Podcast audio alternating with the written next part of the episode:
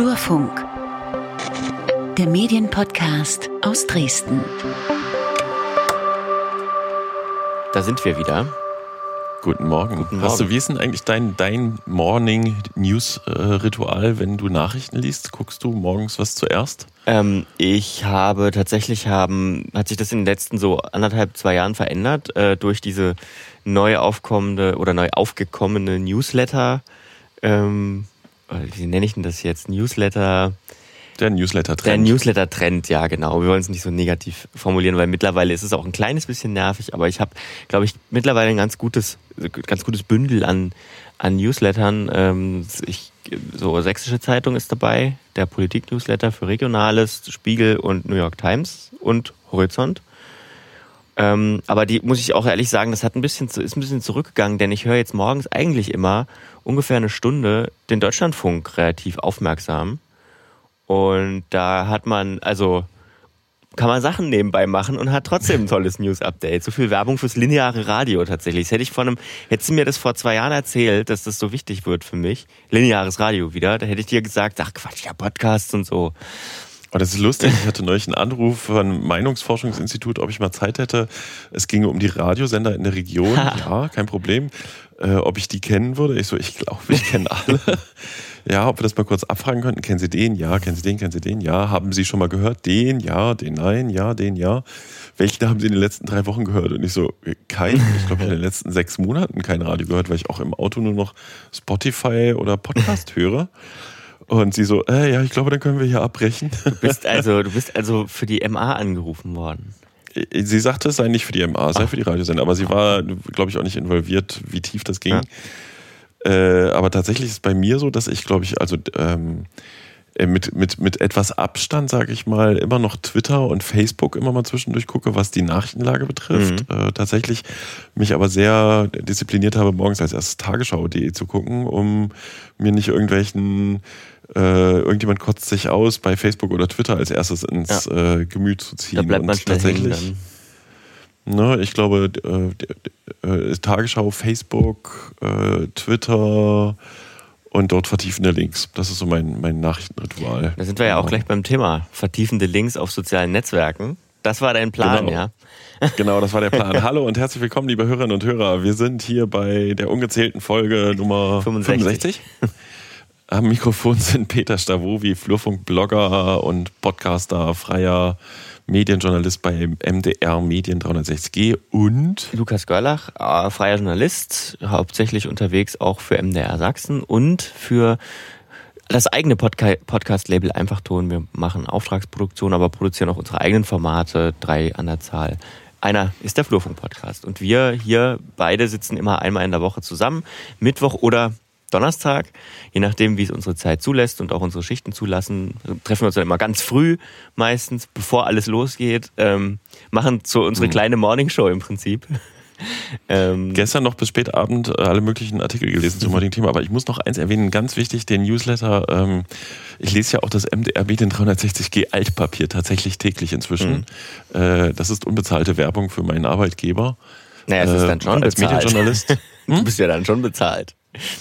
Ja, aber die Werbung ist nicht gekauft, Ja. also egal. Äh, Das ist auf jeden Fall als Medienjournalist äh, tatsächlich mega spannend. Da war auch diese Diskussion, die wir heute führen, nämlich was ist da eigentlich los zwischen Facebook und Australien, beziehungsweise Google, Facebook und Australien ähm, mit dieser Diskussion, dass Facebook da irgendwas abgeschaltet hat. Das, dem wollen wir heute mal näher auf den Grund gehen. Ja, denn vor gut einer Woche, ziemlich genau einer Woche, ich glaube es war Mittwoch, ähm, der 17.2., ähm, dürften einige Menschen in Facebook, äh, die, die einige Australier, die Facebook öffnen, äh, geöffnet haben, ihre App oder ihr, ihr äh, auf dem äh, Desktop, dürften irgendwie bisschen blöd aus der Wäsche geguckt haben, wie man so sagt, denn ähm, Links zu ihren typischen Medienangeboten, wie das jetzt bei dir zum Beispiel wäre, du willst ja dein Daily Update abholen und ähm, vertiefend lesen, die waren weg.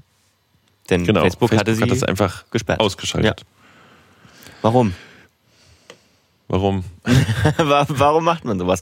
Nein, ähm, ähm, es war eine Reaktion auf einen Gesetzesentwurf, der im australischen Parlament verhandelt wurde und jetzt, glaube ich, auch, ähm, also der Entwurf zumindest angenommen worden ist, ähm, der vorsieht, dass es geht um Geld.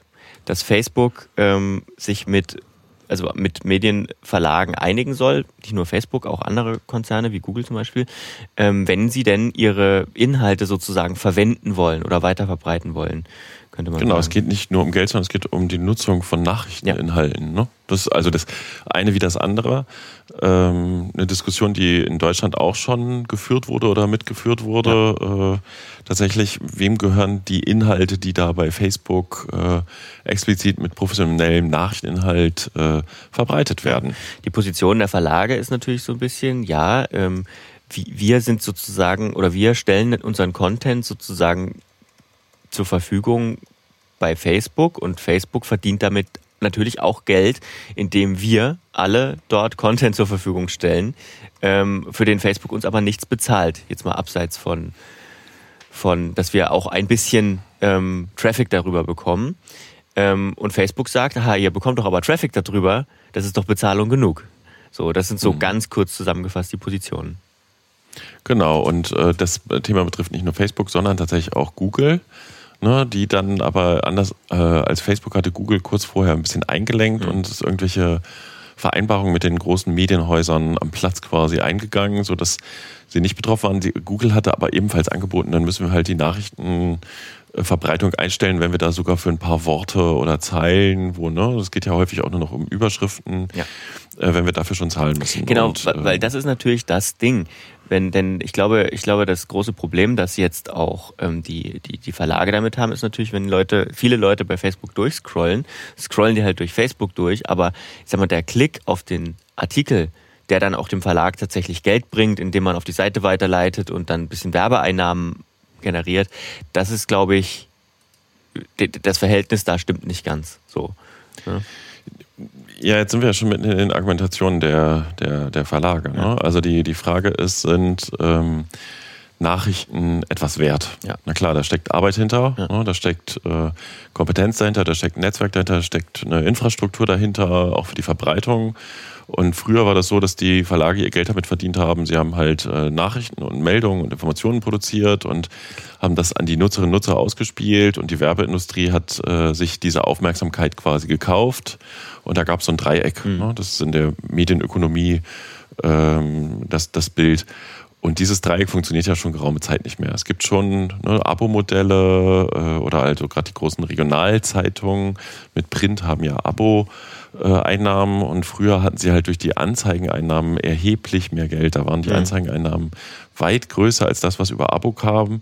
Über Abo hat man die Kosten gedeckt in ganz alten Zeiten und im Anzeigengeld hat man dann geschwelgt, weil tatsächlich Zeitung machen in den 80ern in Deutschland, ähm, das war so ein bisschen Gelddruckmaschine, ne, als Beispiel Deutschland. Und das wird in anderen Demokratien äh, der westlichen Art auch nicht anders sein. Mhm. Und äh, das Geschäftsmodell ist halt hinüber, weil die Werbung jetzt mittlerweile bei Facebook läuft Über und bei Google läuft. Intermediäre. Und, den, hm? Über Intermediäre, die sozusagen. Genau, das sind die sogenannten, hm. das ist ja der neue, das, der neue Begriff Intermediäre. Das sind halt genau diese Plattformen, die eigentlich keine eigene Redaktion haben, aber Inhalte verbreiten und für diese Zirkulation sorgen. Und mhm. da ist das Problem, dass diese Intermediäre mittlerweile explizit Facebook quasi Monopolstellung haben oder nahezu Monopol. Ne? Also Google ist ein eigenes Netzwerk, äh, aber schon Twitter spielt im Vergleich zu Facebook keine Rolle.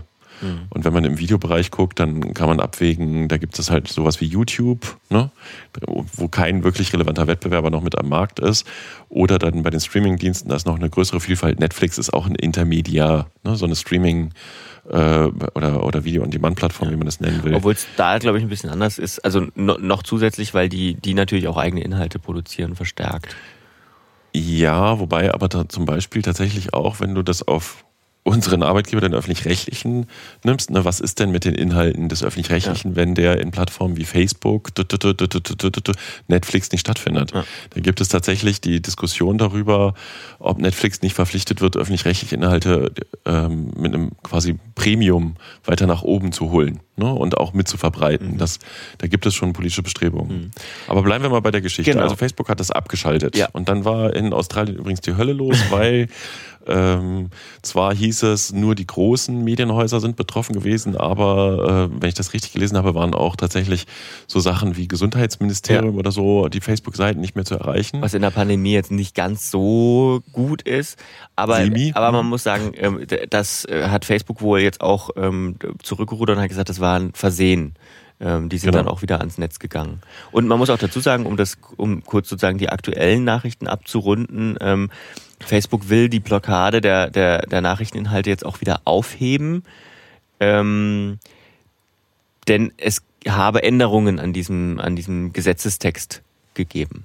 Also Ja, warte ganz kurz. Ich Ja. will noch diesen einen, das ist mir noch wichtig, das fand ich so spannend. Äh, wir verlinken das in den Shownotes. Facebook hat ja auch Beiträge dazu veröffentlicht und in dem steht, äh, die in den letzten Tagen, also das die deutsche Übersetzung, ich habe mit Google Translate gearbeitet, die in den letzten Tagen weit verbreiteten Behauptungen, dass Facebook Originaljournalismus zu seinem eigenen Vorteil stiehlt oder nimmt, waren und sind immer falsch. Ne, das ist mal die, die Reaktion von Facebook auf die Vorwürfe der Verleger. Ne, und die äh, das ist diese Dauerdiskussion, die gibt es schon wirklich eigentlich seit die so groß geworden sind.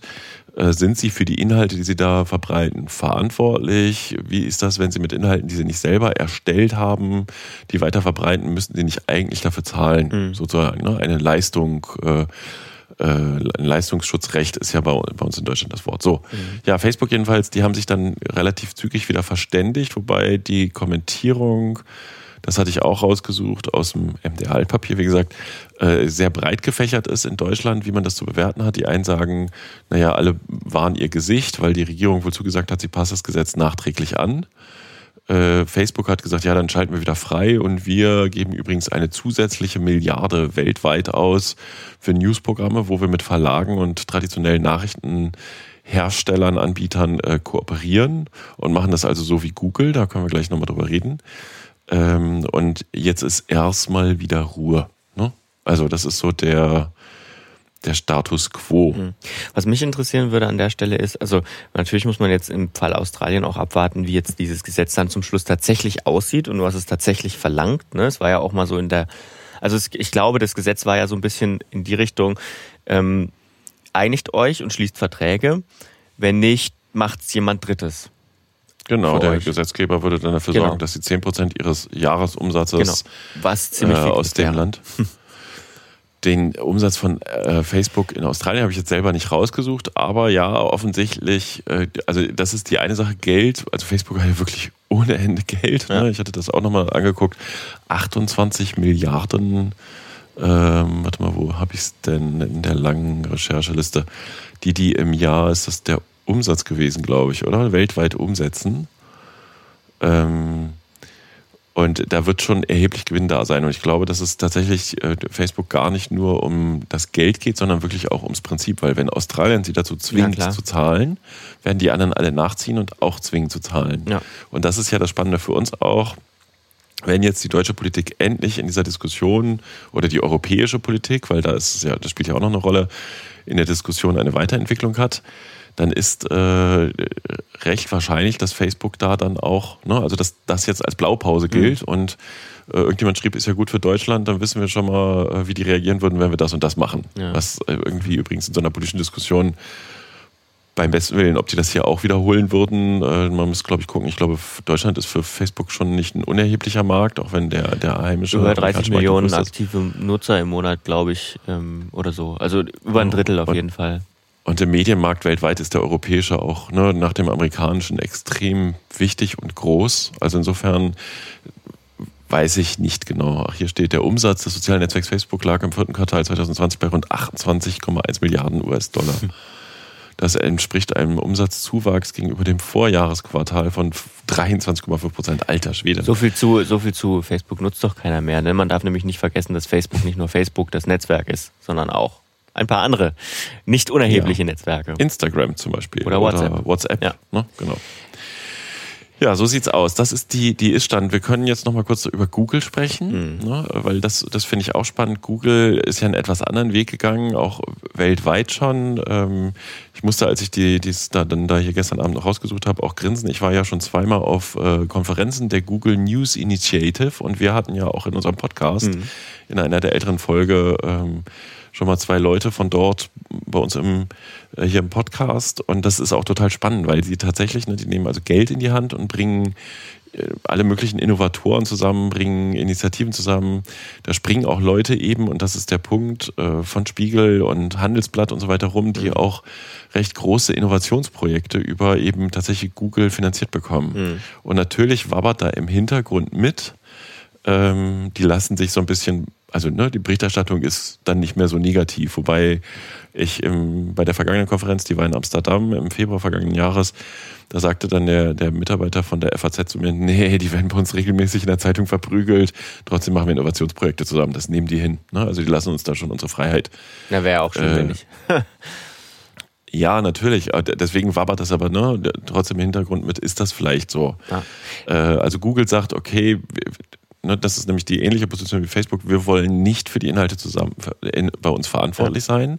Wir wollen die auch nicht einkaufen und dann weiterverkaufen, sondern wir wollen einfach Kommunikation ermöglichen. Wir sind da inhaltlich raus. Hm kommt aber auch nicht aus dem Dilemma raus, dass zum Beispiel äh, gerade zum Beispiel über YouTube, das war ja eine Weile im Raum, der YouTube-Algorithmus ist ja angeblich ein bisschen umgestellt worden, mhm. weil sich ja über solche Plattformen auch massivst Verschwörungstheorien etc. verbreiten. Und wenn du ein Video guckst, was so ein bisschen so, mhm. na, ob man das da oben alles glauben soll, was die da so machen, äh, wenn du so eins guckst, kriegst du immer noch eine schärfere Fassung. So war früher der Algorithmus. Äh, dass du immer misstrauischer wirst. Oder ne, man sagte auch, es ist eigentlich ähm, plausibel, dass Google immer weiter in, also die Verschwörungstheorie dann verstärkt, mhm. sozusagen. Ne? Dadurch, dass noch ein neues Video angeboten wird und deren Wirtschaftsinteresse ist ja, dass man so möglichst so lange bleibt, wie es geht. In dem Fall jetzt bei YouTube, was zu Google gehört. So. Ja. ja, also wie siehst du die Gefahr, dass ähm, dass sich solche Konzerne dann wie Facebook oder Google dann natürlich einigen und, und vielleicht auch einen Kompromiss eingehen mit großen Verlagen, so mit den großen Medienhäusern ähm, und mit denen dann irgendwie cool sind und die dann vielleicht auch einen ganz netten Deal finden. Aber die ganzen kleinen, die es wirklich gibt, die kleinen Anbieter, ne, das muss jetzt gar nicht mal der Flurfunkblog sein, sag ich mal, der ja auch Inhalte anbietet, sondern äh, eine Regionalzeitung, eine große oder so, dass die ähm, irgendwo hinten überfallen dann, weil die natürlich alleine nicht äh, die, die, naja, ich sag mal, den Einfluss haben, um solche Sachen also zu verhandeln mit einem Player wie Facebook. Ja, wobei da gibt's, also ne, in Deutschland ist ja, glaube ich, auch, ähm, sind ja auch die Zeitungs- und Zeitschriftenverlagsinstitutionen treibende Kräfte bei dieser ganzen Diskussion, dass Google eigentlich für die Nutzung dieser Nachrichten-Snippets, sagt man immer, also dieser Ausschnitte, dieser Titelzeile plus Antext oder so, eigentlich zahlen müsste oder auch Facebook. Ähm, die sind da schon ganz gut organisiert. Das Problem ist, sehe ich eher tatsächlich, also und also ähm, wie sage ich das? Der äh, sind diese Inhalte wirklich was wert? Ne, wenn du jetzt mhm. eine exklusive Nachricht rausballerst mit Sperrfrist dann und dann, ne, dann hast du die in fünf Minuten später, sobald die Sperrfrist, die halten sich da immer dran, abgelaufen ist, macht DPA eine Meldung. Ne, dann übernehmen die Regionalzeitungen, die alle für DPA zahlen, also DPA-Mitglied sind, übernehmen diese Meldung mit Bezug auf, in dem Fall, Flurfunk. So. Ne, ähm, kriege ich dann jetzt von jedem Verlag Geld? Nein. Kriege ich von der DPA Geld? Nein, weil ich halt ja will, dass meine Nachricht mhm. mit diesem Absender Flurfunk verbreitet wird, sondern früher hätte ich Geld verdient über Werbung. Ne, Bekanntheit, Reichweite, das Medienangebot ist bekannt. Hm. Ich verdiene mit dem Flurfunk in dem Sinne aber gar kein Geld, weil ich ja gar keine Werbeflächen auf dem Blog habe und das Steady-Ding läuft so mit, könnte mehr sein, das ist aber eher mit freundlicher Unterstützung. Ich gebe mal zwischendurch was. So. Mhm.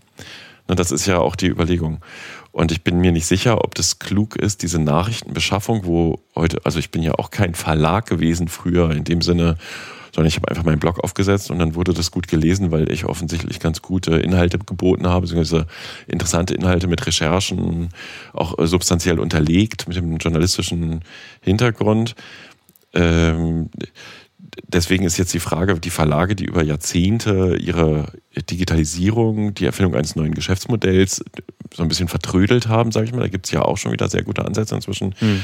die jetzt auf einmal dazu privilegieren und sagen, die kriegen jetzt Geld von den großen Intermediären, weil wir brauchen, und das ist ja noch die Diskussion dahinter. Unsere Gesellschaft braucht ja Informationen. Na klar. Ne, Aber ich, ich, ich, ich, meine nur, du musst ja, wenn du, also. wenn du sowas, wenn du sowas in ein Gesetz, sag ich mal, gießen willst, ne, dann musst du das denke ich zumindest, musst du ja einen Ansatz finden, der, der, sag ich mal, für alle gilt. Weißt du, du kannst ja jetzt nicht differenzieren, also kannst du natürlich schon machen, aber es wäre ja vielleicht ein bisschen komisch zu differenzieren, zu sagen, der eine Inhalt ist bezahlenswert und der andere nicht, nur weil er von einem Verlag kommt oder auch nicht. Ja, du müsstest dann, also, aber grundsätzlich ist ja so, äh, nur weil es erstmal nicht vorstellbar ist, wie es gehen soll, heißt es ja nicht, dass es nicht rechtens ist oder nicht, nicht in Ordnung ist. Ähm, ja, deswegen frage ich ja, wie, das, wie man das vielleicht Also oder andersrum, kann. als 2013 war, glaube ich, eine große Diskussion in Deutschland über das Leistungsschutzrecht, wo so viele Leute, Onliner, ich auch gesagt haben, ist doch Wahnsinn, jetzt hier zu versuchen, alle Inhalte bei Facebook und Co. unter den sozialen Netzwerken zu regulieren. Das ist doch gar nicht realistisch. Aber tatsächlich wäre ich, glaube ich, mit dem Flurfunk schon in der Schiene gewesen, dass ich dann auch Leistungsschutzrecht Geld mhm. hätte kassieren können. Hätte ich mich halt irgendeinem Verband anschließen müssen, der wiederum ja. hätte diese das irgendwo einfordern müssen oder das hätte eine, eine Verteilstation gewesen. Das ist übrigens ja VG Wort ne, für ja. freie Journalistinnen und Journalisten oder GEMA für Musiker. Ne, da geht es ja auch irgendwie. Kriegt man eine Regelung hin. Das halte ich für sag ich mal, machbar. Und nochmal, ich will das wirklich auch nochmal so explizit erwähnen. Ne? Ähm, die Demokratietheorie sagt, der allergrößte Teil der Menschen bekommt die Informationen, ah, das ist nicht der, der Theorieteil, aber das ist Fakt. Über 80 Prozent der Menschen bekommen ihre Informationen über Politik ausschließlich über Medien, haben kaum direkte oder keine direkten Kontakte zur Politik, ja. sondern nehmen über die Medien wahr. Diese Leistung, was die Medien da erbringen, die äh, Politik zu bewerten, die Politik äh, darzustellen, erstmal äh, Einordnung vorzunehmen und auch in Richtung der Politik, früher war das immer das Modell, auch nochmal die Sichtweise der Bevölkerung zu transportieren, die ist für die Demokratie elementar. Wenn wir jetzt nichts machen und sagen, okay, Facebook nimmt, was es kriegen kann und wenn der eine Verlag irgendwie doof ist, dann nimmt es das nicht mehr oder kaum geklickt wird, äh, sondern verbreitet nur noch Halligalli bunte Gaga-Inhalte, jetzt mal zugespitzt, könnte das nicht unerheblich sein, dass die Demokratie darunter leidet. Das heißt, die Gesellschaft, die Politik muss sich darum kümmern, dass es politische Inhalte durch Medien gibt. So, wenn Facebook sagt, sie sind aber kein, und Google auch, sie sind aber kein Inhalteanbieter, das interessiert sie nicht, sie wollen nur verbreiten, mhm. ne, kannst du sagen, okay, wir haben bestehende Strukturen und das ist ja auch ein Thema, dann poppen da auf einmal Angebote auf, die verbreiten Unwahrheiten. Oder die setzen auf, auf Clickbaiting oder wirklich im, Re im wahrsten Sinne des Wortes politisch einseitig, deluxe und ähm, mit Halbwahrheiten gespickt, mit Verschwörungstheorien etc. etc. Und äh, für sowas gab es, bevor jetzt die Intermediäre in der Dimension aufgetaucht sind, ja auch tatsächlich eine teilweise Regulierung des Medienmarktes, eben, dass du zum Beispiel kein Rundfunkanbieter werden kannst ohne eine Lizenz. Ja. So. Ne, der Pressemarkt ist sehr frei gewesen, immer oder äh, nahezu frei oder, oder ganz frei, aber hatte ähm, eben den Presserat als freiwillige Selbstkontrolle. So, äh, die, alle Rundfunkanbieter mussten eine Lizenz beantragen, sind in irgendeiner Form kontrolliert worden, ob sie äh, ne, mehr machen als ausschließlich Werbung, ob sie einen Informationsanteil haben. Da gab es unterschiedliche Abstufungen. Und jetzt ist halt die Frage, ähm, regulierst du irgendwie diese Intermediäre, diese Dinger, die dazwischen sitzen? Ne, die, nicht nicht Verlag sind äh, oder Verbreiter von Informationen und Hersteller von Informationen, die aber Informationen verbreiten. Und das ist diese Grunddiskussion. Ja, wie ist das jetzt zu bewerten? Schwierig. Vielleicht auch mit Blick auf Deutschland. Ne? Ja, ähm, ich meine, äh, gibt ja auch schon länger Diskussionen, ne? Vielleicht nicht unbedingt, also es liegt wohl auch gerade ein, Gesetzesentwurf irgendwie im, im, Bundestag oder ist in der Mache zumindest, ähm, der auch in die Richtung geht, der aber wohl noch nicht so spruchreif sein soll. Ähm, aber auf Europa, das hattest du ja schon erwähnt, auf europäischer Ebene, da ähm, geht es ja auch schon länger darum. Ähm, allerdings sind wir jetzt, glaube ich, noch weit davon entfernt, dass Facebook irgendwelche Inhalte zurücknehmen muss oder muss in Anführungsstrichen, ne, dass Facebook sich, sich gezwungen fühlt, Inhalte zu sperren, weil Gefahr bestünde. Ja, wobei wir da schon mal waren. Ne? Es gab 2013, mhm. so in, dem, in der Zeit, gab es eine sehr heftige Diskussion über Leistungsschutzrecht in Deutschland, mhm. das dann auch eingeführt wurde, aber de facto floppte, ne? weil dann keiner der Verlage, äh, also ich glaube, das war Google vor allen Dingen, die dann drohten, ja, okay, wenn, wenn wir da zahlen sollen, dann nehmen wir euch in unser Angebot von Google News einfach ja, nicht mehr auf. Ja. Und die Verlage wollten sich natürlich nicht leisten, diese ganzen äh, Klicks einzubüßen, die sie da bekommen, die ja über Online-Werbung dann wieder Effekte bringen. Ja. So, deswegen gab es, glaube ich, ich weiß gar nicht, ganz genau, wie der Standort ist. Aber äh, das deutsche Leistungsschutzrecht, was einmal schon mal eingeführt worden ist, ist gefloppt. Das ist dann, glaube ich, auch sogar nochmal einkassiert worden, weil die Europäische Kommission, äh, die Europäische Union erst hätte konsultiert werden müssen. Wenn ich das richtig weiß, ich will jetzt hier nichts Falsches erzählen. Das ist alles Halbwissen gerade. Und man ist auch immer noch und immer wieder dran, da irgendwas zu machen. Ne? Mhm. Und das ist halt eine, eine schwierige Diskussion, die ist offen, meiner Meinung nach. Ja. Genau, also so ist der, ist der Stand jetzt gerade. Jetzt zu sagen, okay, wir nehmen uns jetzt ein Beispiel an Australien, ich weiß nicht genau, das kann natürlich passieren. Ne? Also je nachdem, was dabei jetzt auch rauskommt, endgültig, ähm, ähm, wird man das sicherlich in Überlegungen mit einbeziehen. Ich glaube aber nicht, dass es jetzt passieren wird, dass, ähm, dass jetzt es in Europa jetzt auch ganz schnell geht, dass dann jetzt jemand sagt, so jetzt ist in Australien das und das passiert, jetzt lassen wir hier mal Taten in Europa folgen irgendwie oder so. Hm. Ja, da muss ich zugeben, äh, so tief stecke ich dann auch nicht im Thema, um da den aktuellen Stand der Diskussion zu wissen. Aber was ich wirklich total spannend finde, ist, dass ja, ähm, das hatte ich auch rausgesucht irgendwie, ähm, in einer Zeitung wurde Australiens äh, äh, Finanzminister als Zuckerberg-Zähmer bezeichnet. Mhm. Also er hätte Facebook in die, in die Knie gezwungen, weil tatsächlich ja weltweit das sehr aufmerksam beobachtet wird. Ja. Und was ich auch sehr spannend finde, ist, das sagt Facebook selber in dem einen Blogbeitrag, ne, wir sind uns alle einig, äh, das Internet braucht neue Regeln, die für alle gelten, ja. nicht nur für große Medienunternehmen. Also sie sind, glaube ich, schon, haben sie begriffen, dass es völlig unreguliert nicht geht. Ne? Also dass sie da trotz allem eine Verantwortung in irgendeiner Form haben, aber natürlich wehren sie sich mit Händen und Füßen zu viel davon zu übernehmen. Ja.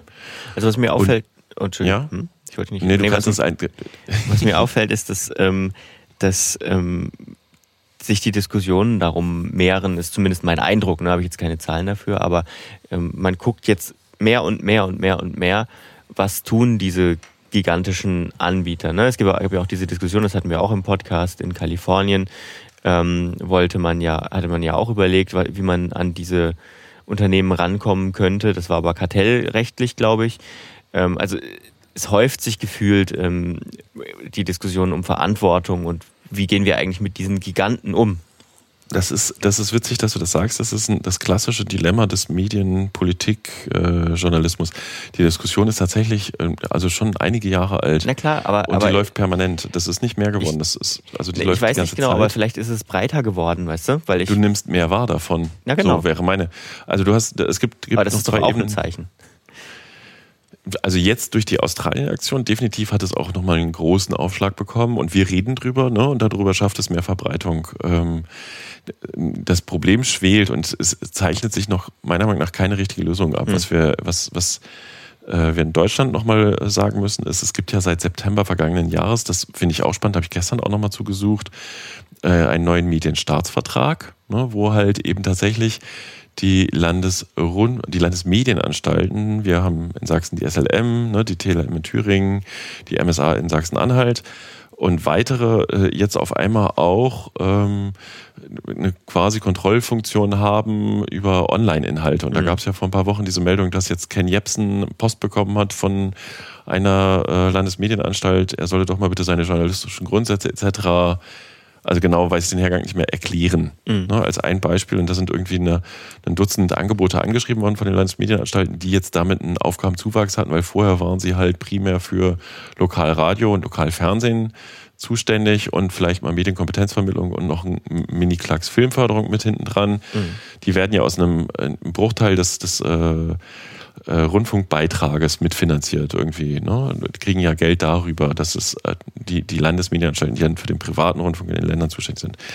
Und das ist spannend. Da werden dann jetzt also auch nicht die großen Intermediäre quasi in die Pflicht genommen, sondern die Anbieter von äh, eben, ne, also Blogs gestern gefunden. Es gibt da jetzt die Möglichkeit, ich kann, im Presserat kann ich mich jetzt nicht anschließen, weil ich bin kein Zeitungsverlag, aber äh, es gibt eigentlich die Empfehlung, dass sich journalistische Angebote wie der Flurfunk äh, so freiwilligen Selbstkontrollorganen ähm, anschließen, damit, wenn dann mal eine Beschwerde aufkommt von einem Nutzer über journalistische unsaubere Arbeit, dass er dort äh, sich halt beschweren kann und mhm. man dann sich auch von vornherein verpflichtet hat, dem, dem, dort Verfahren, dem dortigen Verfahren irgendwie anzuschließen, bis hin zur Korrektur oder mhm eine Rügenverteilung, was es dann da so gibt beim Presserat zum Beispiel. Mhm. Das setzt natürlich voraus, dass man da, dass man das auch will. Weißt du, ich meine?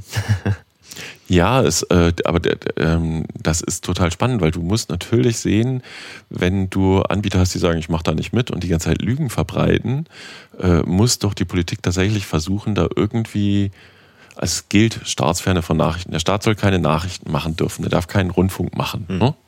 So, äh, deswegen ist es aber trotzdem ein hochpolitisches Thema und der Staat muss versuchen, äh, dass das Mediensystem nicht aus der Bahn läuft und zum ja. Beispiel gegen den Staat argumentiert die ganze Zeit, was wir in der deutschen Geschichte auch schon mal hatten. Sagen so. wir zumindest äh, gegen den, also was heißt gegen? Gegen ist natürlich immer schwierig, aber sagen wir mal mit Lügen gegen. So, und der, also muss, muss wenn wir wissen, dass für die Demokratie das elementar ist, dass wir ein funktionierendes Mediensystem haben, was auch auf Wahrhaftigkeit, auf journalistischen Grundsätzen, auf einer gewissen Ethik basiert und eben nicht mit Lügen, Unwahrheiten mhm.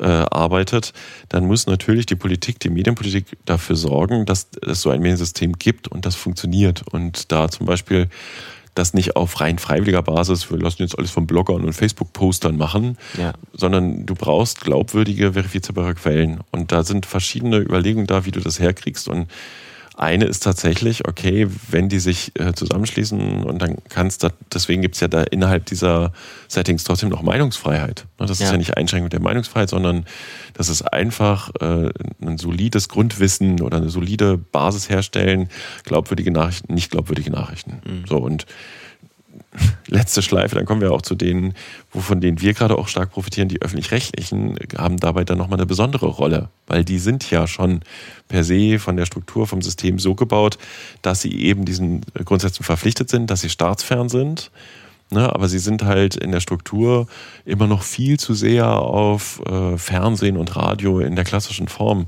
mhm. äh, fixiert. Und da kommen wir dann, das hatte ich ja vorhin schon mal gesagt, was machen wir denn, wenn Facebook sagt, nee, auch hier diese öffentliche rechtliche Rundfunkanstalt, äh, die, die bringen uns kaum Werbung, die renken wir mal runter, die brauchen wir nicht. Ja. Ne? Und dann kommen die Inhalte nicht mehr vor und die Nutzer aber zunehmend eben nur noch in Facebook sind und sagen, ja. können wir doch aussuchen, wo ich bin, ich muss doch jetzt nicht Tagesschau gucken. Dann kannst du als Gesetzgeber, finde ich, schon dahergehen und sagen, okay, äh, also die Tagesschau kriegt schon einen privilegierten Platz, basta. Ne? Und wenn die Tagesschau Fehler macht, kann man das ja über den Rundfunkrat auch einklagen quasi oder mhm. Dafür sorgen, dass äh, da irgendwie eine Fehlerkorrektur stattfindet, ja. aber wir brauchen eine Unterscheidung zwischen glaubwürdigen und unglaubwürdigen Quellen. So. Ja. ja das ist die, der Hintergrund der Diskussion. Und wie das weitergeht, ähm, tja, das äh, wissen wir nicht. Nee, aber wir werden es beobachten. Wir bleiben dran. Wir können ja nochmal versuchen, eine unserer wilden Ankündigungen, ja. äh, einen Gesprächspartner, eine Gesprächspartnerin zu dem Thema in den Podcast ich habe nur gerade, weil vielleicht irritiert das jemand, ich habe mein Fenster aufgelassen, fällt mir gerade auf. Deswegen ist gerade ganz laut, ganz laut ein Auto draußen vorbeigefahren. Aber frische Luft ist gut und ähm, wir machen mal weiter und kommen. Wir haben, glaube ich, viel über das Thema jetzt gesprochen. Ähm, ja. Wir, wir, wir müssen noch, haben noch Kleinigkeiten, über die wir hätten reden können. Ähm, also was heißt Kleinigkeiten? Das war ist jetzt nicht wertend gemeint, sondern Meldungen, die wir in dieser Woche klein halten wollen. Ähm, über die wir auch hätten reden auch können. falsch. über die ja. wir auch hätten groß reden können, aber keine Zeit hatten. Sagen wir es so. Äh, worüber denn? Äh, die Markenagentur, Marke, oh Gott, Markenagentur Opus Marketing eröffnet ein Büro in Dresden. Ja, also offen gestanden habe ich jetzt gerade vorhin auch geguckt, was habe ich denn die Woche für Meldungen gehabt? Das war ja mal wieder nicht so viel. Da frage ich mich, ob nicht viel passiert oder ob ich nicht viel mitbekomme. Wir hätten zum Beispiel auch darüber reden können, dass äh, es eine kleine Facebook-Diskussion darüber gab, dass eine Ministerin aus dem Freistaat aus dem Auto steigt und keine Maske aufhat, obwohl drei Tage vorher der Freistaat verkündet hat, sobald mehr als eine, also ne, sobald zwei, zwei ja. unterschiedliche Haushalte im Auto sitzen, hat man Maske zu tragen. So, das könnten wir auch noch reden. Das habe ich einfach nicht geschafft, im Blog abzubilden. Äh, die Markenagentur Opus habe ich deswegen gemeldet, weil ich es tatsächlich spannend finde, dass es in diesen Zeiten noch Leute gibt, äh, also einen weiteren Agenturplayer mhm. neu ähm, generell gibt es, glaube ich, niemanden, der den Komplettüberblick über die Agenturlandschaft in Dresden hat. Man kennt sich im Laufe der Jahre. Stavovi ist ja auch noch eine Agentur, die gibt es ja auch noch so ein bisschen ähm, nach wie vor.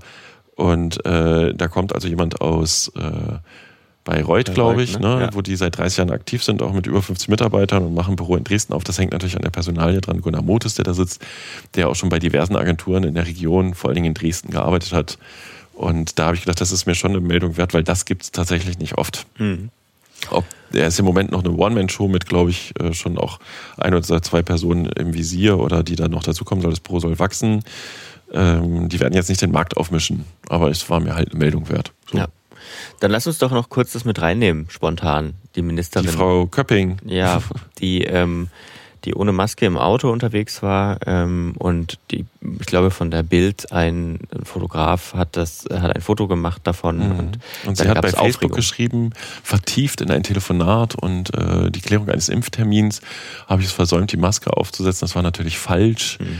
Ähm, ich muss zugeben, ich habe mir die Fotos gar nicht angeguckt äh, und hat ein Facebook-Posting äh, abgesetzt, um sich quasi vorab sozusagen entschuldigen, was sehr gut geheißen wurde, weil äh, man ja, ich glaube, sie steht ganz gut da im Meinungsranking, was sie für einen Job gerade macht als äh, Sozialministerin in Sachsen. Äh, die Diskussion, die hinten dran hing, war auch, ist das denn eine journalistisch legitime Form, sich quasi ins Gebüsch zu setzen und die abzuschießen, wo man sagen muss, ähm, das ist journalistisch der Auftrag eigentlich. Ne? Also Politikern auf die Finger kloppen, wenn sie Mist machen. Man kann jetzt noch darüber bewerten, ob das in Ordnung ist oder nicht in Ordnung, sich ins Gebüsch zu verstecken. Aber den Gimmick gebe ich obendrauf gestern schon im Zweiergespräch am Rande eines anderen Termins gehört. Wenn sein, ein Bildzeitungsjournalist äh, von diesem Kaliber, ein Fotograf, legt sich nicht ins Gebüsch und wartet auf einen Zufall. Mhm. Also äh, mit anderen Worten, die haben einen Tipp gekriegt mit relativ großer Wahrscheinlichkeit äh, und beschlossen, die Geschichte zu machen, weil das ist die Funktion der Presse, ja. Ob man das schick findet, ob man das hinterrücks findet, wenn man Mhm. Sympathien mit der Ministerin hat, alles dahingestellt. Ähm, ja, viel mehr würde ich jetzt gar nicht dazu sagen. Ne, Fakt ist, äh, selbst zu reagieren und sich bei Facebook quasi zu entschuldigen, ist schon klug. Ähm, so, so weit belassen wir das jetzt mal. Okay, okay. Ich sag, ich halte mich zurück. Ja, du Ähm, kannst es bewerten, aber ich, ich würde nee, ich- mal, ich, nee, ich- habe auch mal eine Zeit lang ein Projekt gemacht für Frau Köpping, deswegen ne, bin ich vielleicht auch, äh, weiß ich nicht, befangen. Hm. Ähm, ich, es wäre nicht mein Ziel, ich kriege als Flurfunk, sagen wir mal so, ab und zu Meldungen angeboten, die so, so, die ich so grenzwertig finde. Also auch Geschichten, wo es auch ein bisschen in diesen persönlichen Bereich reingeht. Und dann sage ich für mich immer, nee, das sollen mal andere machen. Ne? Aber irgendjemand muss dann auch die Drecksarbeit machen und der Politik mal signalisieren, äh, wenn du Regeln aufstellst, muss ich auch selber dran halten. Ja, bin jetzt nicht der größte Fan der Bildzeitung, aber an der Stelle Mhm. würde ich eher sagen, ja, hm, machen. Ne? Äh, Detektor FM. Ah, Detektor FM. Detektor ja, FM war noch eine, äh, eine Geschichte und zwar äh, mit einer Recherche zu Schusswaffen und einer Kooperation mit der Uni Leipzig. Genau, ehrlich, das ist eine coole Recherche, Ja. muss man sich mal angucken. Die gerade die Detektor FM Leute twittern auch ganz viel dazu. Ähm, ich habe ganz kurz überlegt, ob ich überhaupt eine Meldung daraus mache. Dann hat witzigerweise einer meiner Autoren gesagt, er schreibt die schnell und hat Bock äh, und hat die gemacht. Ähm, äh, weil so eine Kooperation zwischen einem Uniseminar und einem Medienanbieter, das gibt es alle Jahre wieder. Ne? Wobei das halt auch wirklich ganz charmant ist, dass, äh, weil ja die Leipziger Journalistik äh, so in der Kritik war, ich begleite das ja im Flurfunk auch über meine, meine Autoren in Leipzig vor allen Dingen über die Jahre ganz intensiv. Insofern hübsche Geschichte und Detektor FM finden wir ja cool. Das ist ja das Podcast-Radio. Ja. Ne? Ist das Deswegen, eigentlich ein Wettbewerber von euch als Einfachton? Nee. ich würde es nicht sagen. Also wir spielen natürlich auch überhaupt nicht in dieser Kategorie mit. Nicht? Nein, könnt doch auch gute Podcasts wir machen. machen, ja was halt ganz viele. anderes. Wir machen ja was ganz anderes. Ja, okay, okay. Gut, also wir finden Detektor FM cool. Viele Grüße. So, reicht für heute, oder? Ich habe mich Ähm. geredet. Ich muss gleich in, die, in den Dienst. Ja, äh, Dito, dann äh, beenden wir das an der Stelle und hat wieder Spaß gemacht. Wir hören uns Ja. nächste Woche wieder. Genau. Vielen Dank fürs Zuhören. Bleiben Sie gesund. Unterstützen Tschüss. uns bei Steady. Tschüss. Oder ihr. ja, tschüss. ihr ich, du ja.